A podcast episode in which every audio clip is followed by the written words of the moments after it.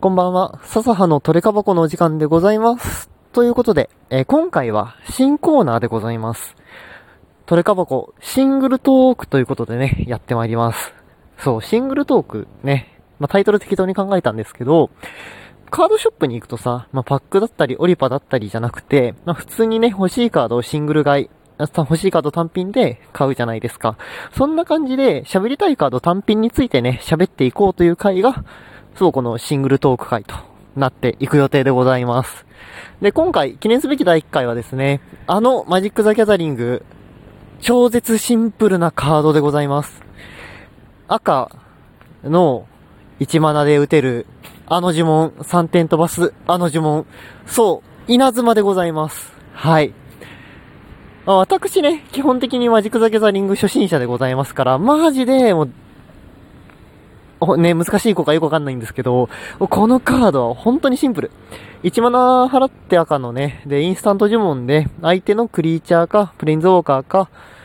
えー、プレイヤーに3点のダメージを与える。ただ、それだけの効果でございます。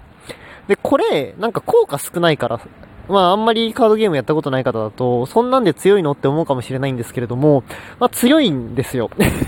なんかカードゲームって面白くて、効果長ければ長いほど強いものもあるんですけど、でもやっぱり強いのってシンプルなカードの効果の短いものの方が強かったりするんですね。まあ、その典型例といっても過言ではないのがこの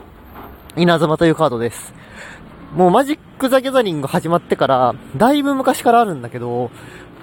そう、もう未だに純粋なる完全上位互換って確か生まれてないんですよね。そう。で、あの、いろんなね、セットに再録もされて、未だにね、えー環境で使われているカードとなっております。で、これがね、強いから、そのスタンダードって呼ばれるカードプールの狭いところでは、稲妻使えなくて、ショックというね、同じ1マナで2点しか出ないカードしか使えないんですよ。もうそのくらいこの、もう、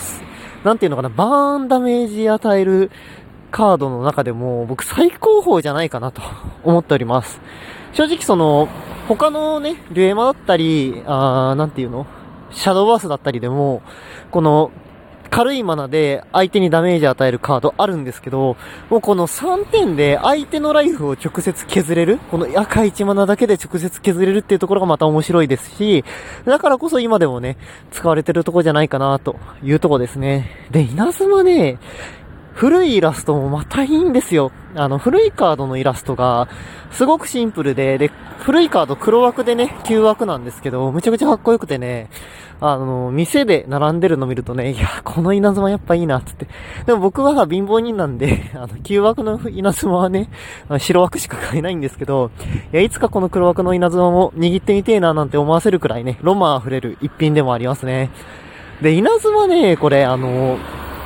日本画のミスティカルアーカイブのイラストあるんですけど、あの、骸骨、ドクロが映ってるやつ。あれもかっこいいんだよね。そう、しかもさ、稲妻なんて何枚やってもいいじゃないですか。赤のデッキ組むんだったら、まあとりあえず入れとけみたいな節が僕にはありまして、まあ、素人ってのもあるんですけど、とりあえず1マナ3点出るカードって持ってて困ることがないんじゃないかなって。しかもインスタントだからね、相手のターンの終了時に余ってるマナで打って相手のクリーチャー焼いたりね、顔詰めてもいいですし、あのー春章の魔導士でね、拾ってきてバスンってね、えー、3マナ使って、えー、春章出して、かつ、墓地の稲妻打って3点誰かに与えるとかもできますし、もう、なかなかね、あの、マナも軽くて器用なカードなんじゃないかなと。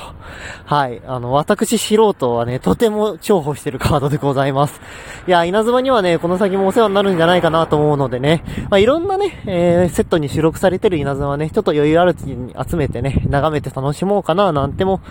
いう楽しみ方もできるね、素敵なマジックのね、歴史を感じられるカードかななんて思っております。というわけでね、えー、笹のシングルトーク第1回は稲妻でございました。はい、えー、またね、次回以降もね、シングルトークちょくちょくやってくんじゃないかなと思いますので、よろしくお願いいたします。というわけで、笹でございました。バイバイ。